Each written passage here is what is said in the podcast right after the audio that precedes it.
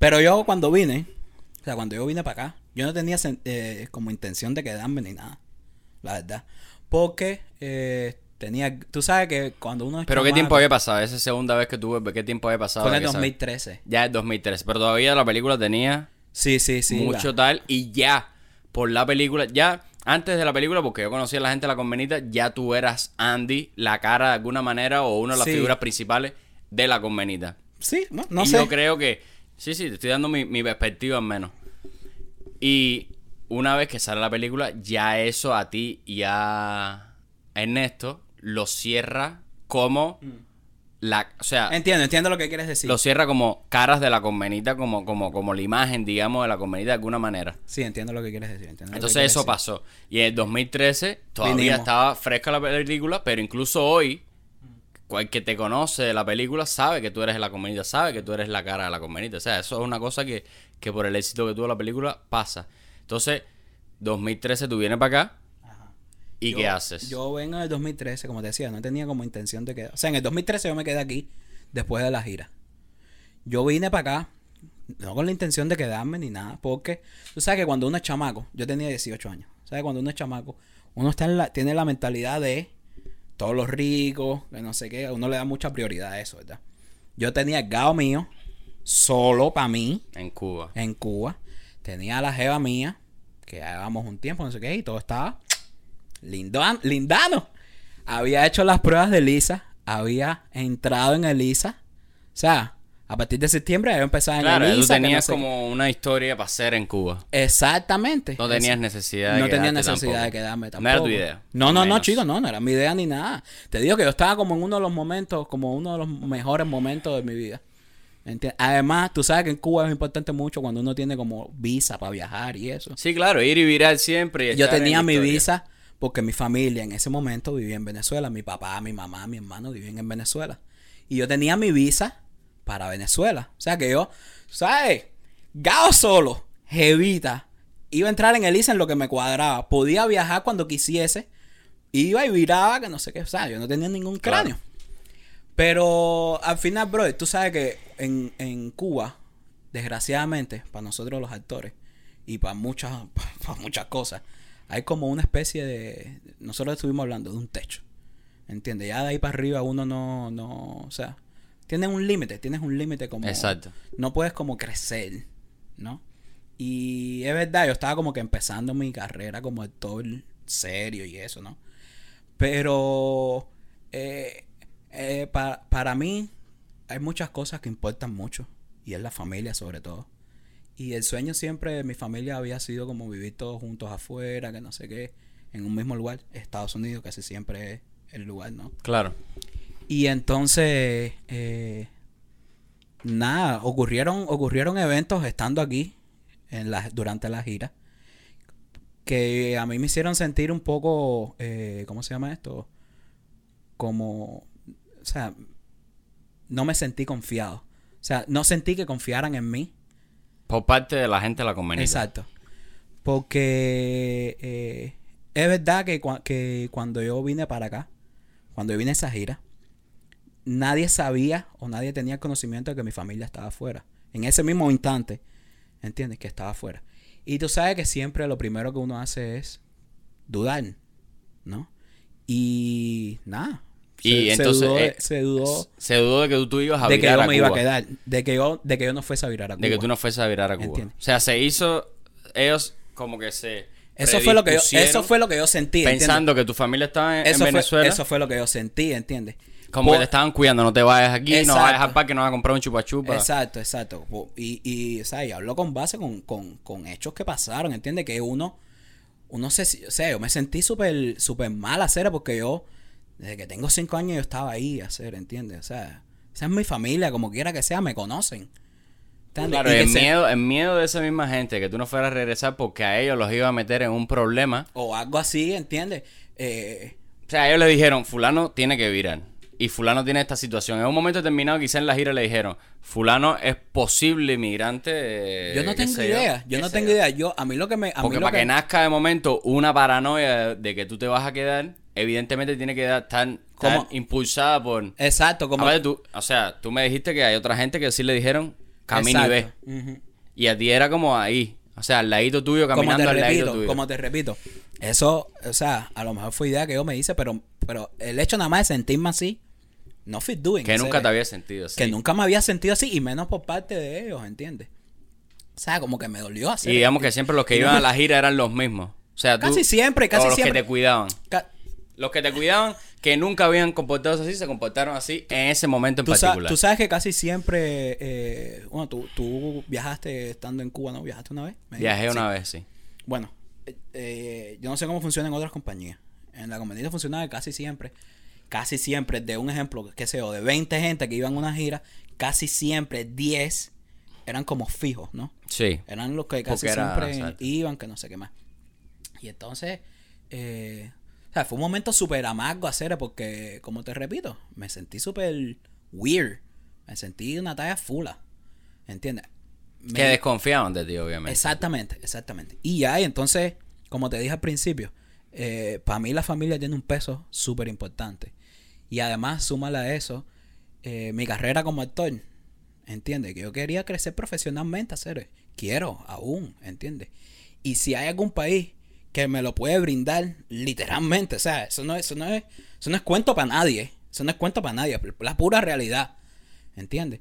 Es Estados Unidos, hacer. Y, y además, esas dos cosas, y además como yo me sentí, que no sé qué, que sentí una, de manera como una desconfianza, desconfianza, perdón, hacia mí, fue lo que me tomaron, fue, fue lo que me llevaron a tomar la decisión de, bueno, creo que, creo que mi, mi, como mi paso por aquí, de cierta manera terminó, ¿entiendes? Pero ¿cómo pasa eso? O sea, dentro de una gira, ¿cómo, cómo tú de momento dijiste, oye, voy a tomar esta decisión, ¿sabes? Mira, me siento así y ahora mismo voy a tomar esa decisión. O sea, tenía familia, obviamente, supongo, gente para dónde ir, gente para dónde tal. Yo ni siquiera tenía, o sea, yo tenía dos tíos míos que vivían aquí en, en, en California, pero yo estaba en Tampa, o sea, yo en Tampa no tenía como una familia como tal. Sí, tengo a mi madrina, a Cheche, a, a esta gente, pero en ese momento nosotros no teníamos como mucho contacto. Y, y ya, yo lo que hice fue quedarme con la familia de la, mu- de la mujer de mi hermano, a los cuales les agradezco infinitamente, ¿entiendes? Porque me dijeron, ven para acá que no hay cráneo. Y así mismo fue. O sea, esa decisión de decir, bueno, ¿cómo voy a hacer esto? Oh, no. Y, y, y un poco, o sea, que no te vean. Es lo otro. ¿Tú quieres que te, ¿Tú quieres que te das cuenta cómo fue que yo me quedé? Bueno, si tú quieres hacer, tampoco... Yo te lo voy a hacer en cuenta, Dime, dime, dime, Te lo voy a hacer claro. en cuenta, no tiene nada. yo ya tomo la decisión de que me voy a quedar, de que voy a continuar mi vida aquí.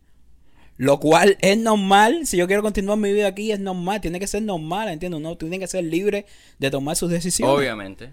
Cuando yo tomé la decisión de quedarme, yo dije, ok, voy a amar a la familia esa. De...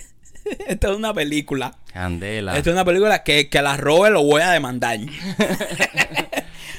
yo decido llamar a la gente con la que me voy a quedar. A serio, nunca he contado esto, brother. Aquí estamos para eso. Se lo he contado a poca gente, a la gente de confianza y eso. Yo tomo la decisión de quedarme, ¿verdad? Llamo a esa gente para que me vayan a buscar desde Miami a Tampa. Son como cuatro horas manejando. Esa gente van para allá.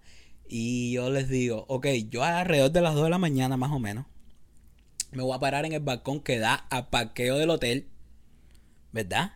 Y les voy a hacer señas para que sepan que ya yo estoy como ready o algo de eso. Yo no tenía teléfono ni nada, yo estaba llamando por el teléfono de la producción de la convenida. Yo cuando termino esa última llamada, yo borro la- la- el número de esa persona para no meterle en problemas ni nada. Claro. Porque tú sabes cómo es todo.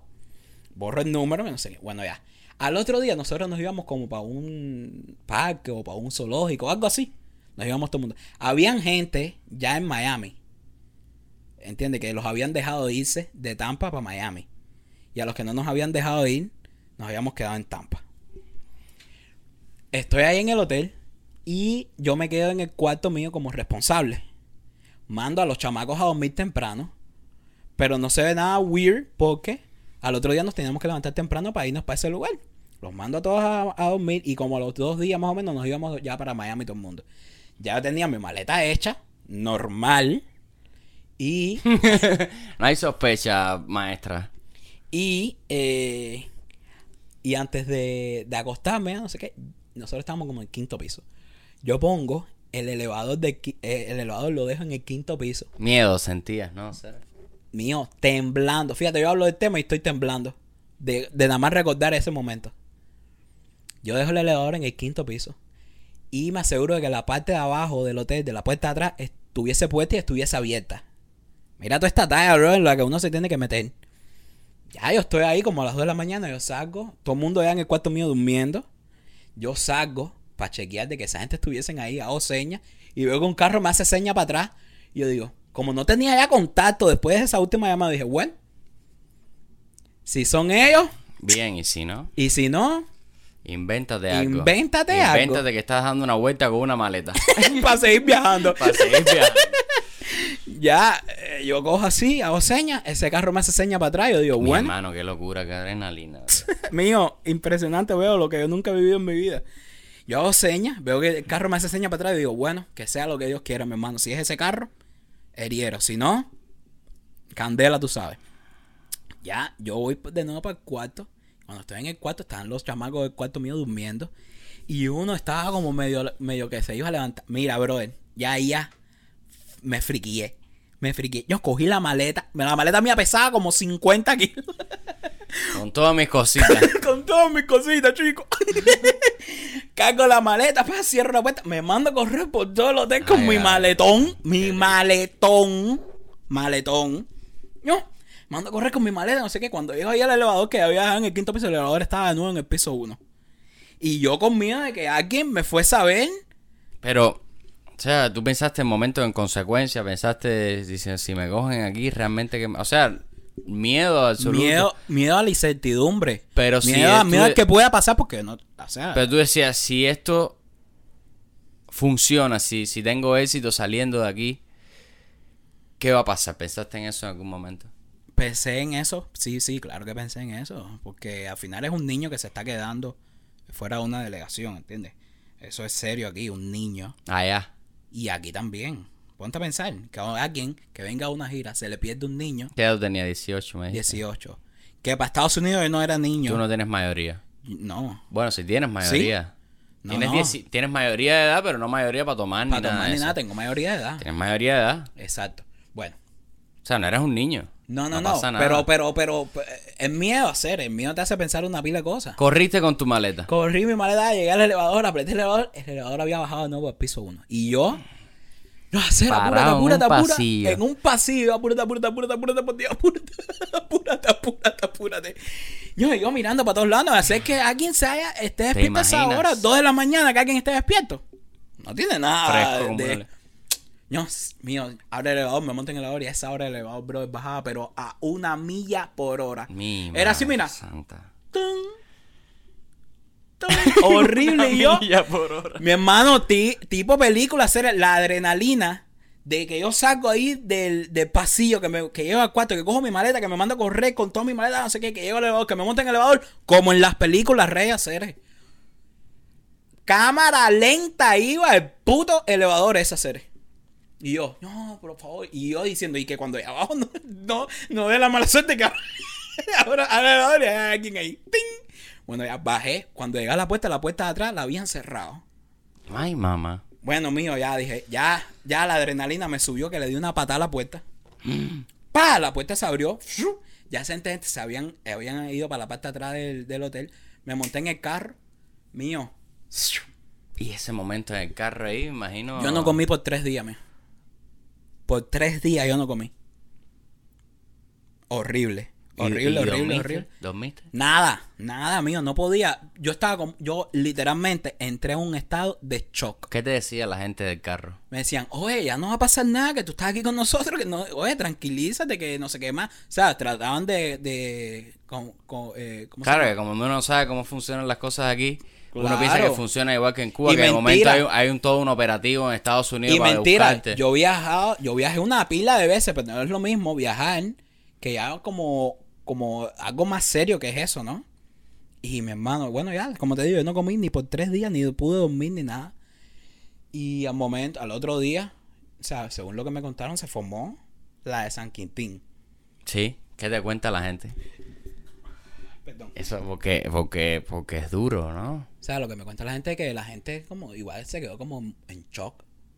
y buscándome y llamando a todo el mundo conocido mío para pa, pa saber dónde yo estaba, que no sé qué, hasta que mi papá llamó. Les dijo, oye, Andy está bien, Andy no tiene ningún problema, Andy no le pasó nada, Andy se quedó y ya, ¿entiendes? No se preocupen, que no sé qué. ¿Y qué dijeron esa gente?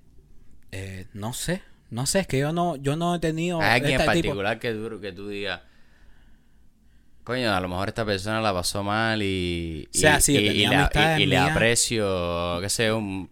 Yo tenía amistades mías algo. de, a- a- que estaban aquí en la gira que, que yo que yo me imaginé que, que, que la iban a pasar mal, ¿entiendes? Y, pero no tenía, no, la verdad no tuve el valor de hablar esa, no tuve valor y no quería hablarlo. Si hablas te quedas en Exacto, Cuba. y no quería hablarlo. sales ¿Tú más sabes cómo es nunca. eso? Mira, brother, una frase que a mí se me quedó grabada en mi mente después de ese día, que se lo agradezco en el fondo de mi alma a mi hermano, a mi hermano Branwell, que si me está escuchando, hoy es el día para agradecérselo. Me dijo, el que es amigo tuyo, el que es realmente amigo tuyo, te va a apoyar, olvidándose de las creencias, sean políticas, sean de cualquier cosa, olvidándose de las creencias Claro. que, que tenga cada uno ti. te va a apoyar hasta el último día, Cere. Y va, y va incluso puede hasta entender tu decisión. Y el que no lo haga fue porque realmente nunca fue amigo tuyo. ¿Me entiendes? Y estuvo al lado tuyo por algún motivo. Hay que entender una cosa, de la Por o sea, algún no se motivo. podía hacer de otra manera que la, de la que la manera que, que, la- que tú le hiciste. Exacto. Y, y además, tuviste tus motivos. O sea, Exacto. tuviste tus motivos, tuviste Exacto, tu, tu, exacto. tu- Y brother, tu cosa. y así mismo es hacer. Así mismo fue. Así mismo es. Yo más nunca escuché muchísimas personas que yo consideraba amigos míos. Incluso me met- metí como cinco años para volver a la convenita. A, a- O sea, o sea, has vuelto a Cuba y fuiste a la O sea, convenita. después de los tres años de haberme quedado aquí, durante todo ese... Brother, cuando yo me quedé, a la primera persona que yo llamé fue Ernesto. Fue Ernesto. Y Ernesto me dijo, oye, hacer que no sé qué, yo te entiendo. No hay cráneo, tú sabes que tú eres mi hermano. Claro. Que para mí Ernesto era eh, Ernesto y la que era la novia mía en ese momento, Sandra, eran las personas como súper importantes para mí que me entendieran. Claro. ¿Entiendes? Eh, eh, yo llamé a Ernesto y llamé a Sandra y los dos me entendieron.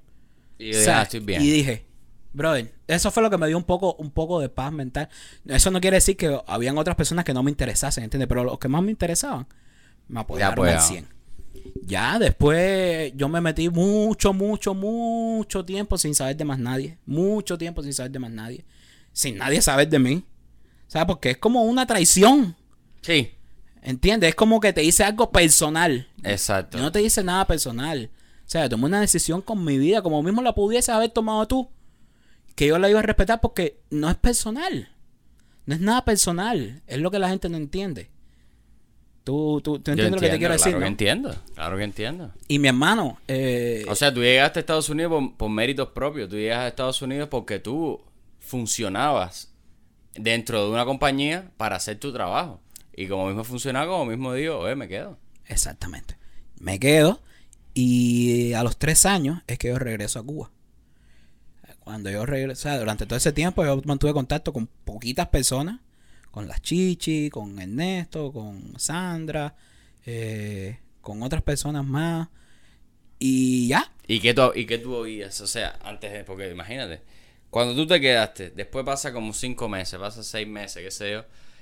¿Qué es lo que tú recibías de Cuba? El hecho de volver a Cuba no te, no te, no te era como un poco que te iban a atacar.